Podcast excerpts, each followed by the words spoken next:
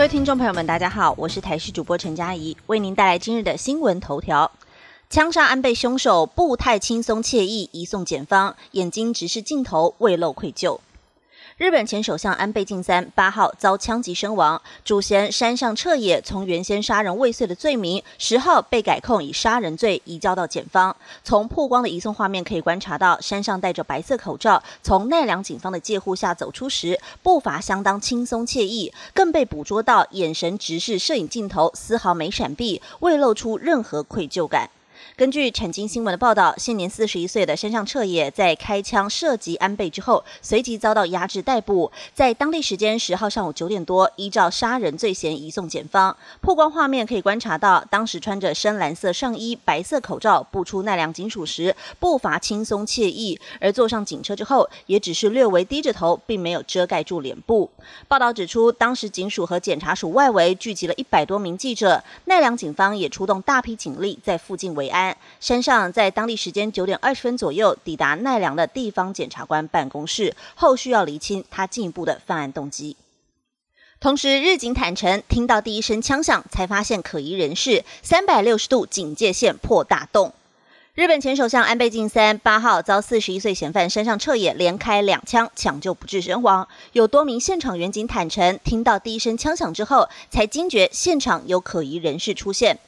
据了解，安倍在街头浮选时遭到连开两枪，胸颈中弹，送医抢救不治。但当时现场除了警视厅的特警一人之外，旁边还有奈良县便衣警察数十人在进行戒备，身后也有安排警力维安，可以说是设下了三百六十度的警戒线。可是案发当下的画面，山上彻也先是潜伏在现场，然后一路朝安倍靠近，近距离数公尺连开两枪，但直到枪声响起，维安人员才开始有反应。对此有。许多人士认为，没能阻止枪击案发生是个问题。现场警力应该在嫌疑人靠近安倍的阶段时就要采取应对措施。最新消息来关心，新北市男子在新店清潭堰失踪，寻获时已经成为冰冷遗体。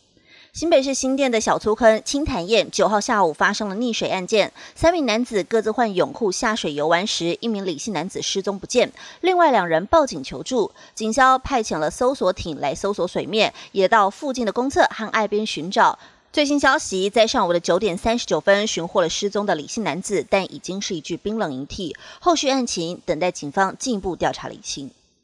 来关心天气变化，恐有台风出现，全台降雨降温的时间也曝光了。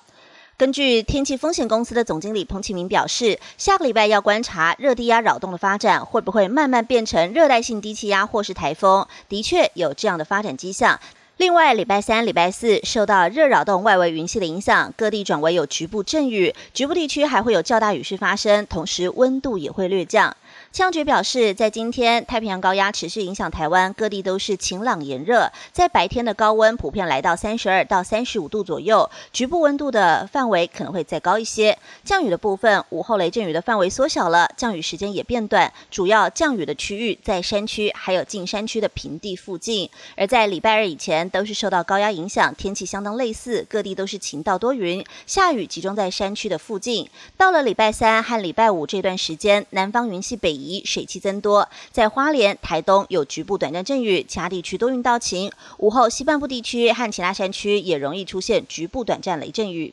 以上新闻由台视新闻编辑播报，感谢您的收听。更多新闻内容，请持续锁定台视各界新闻以及台视新闻 YouTube 频道。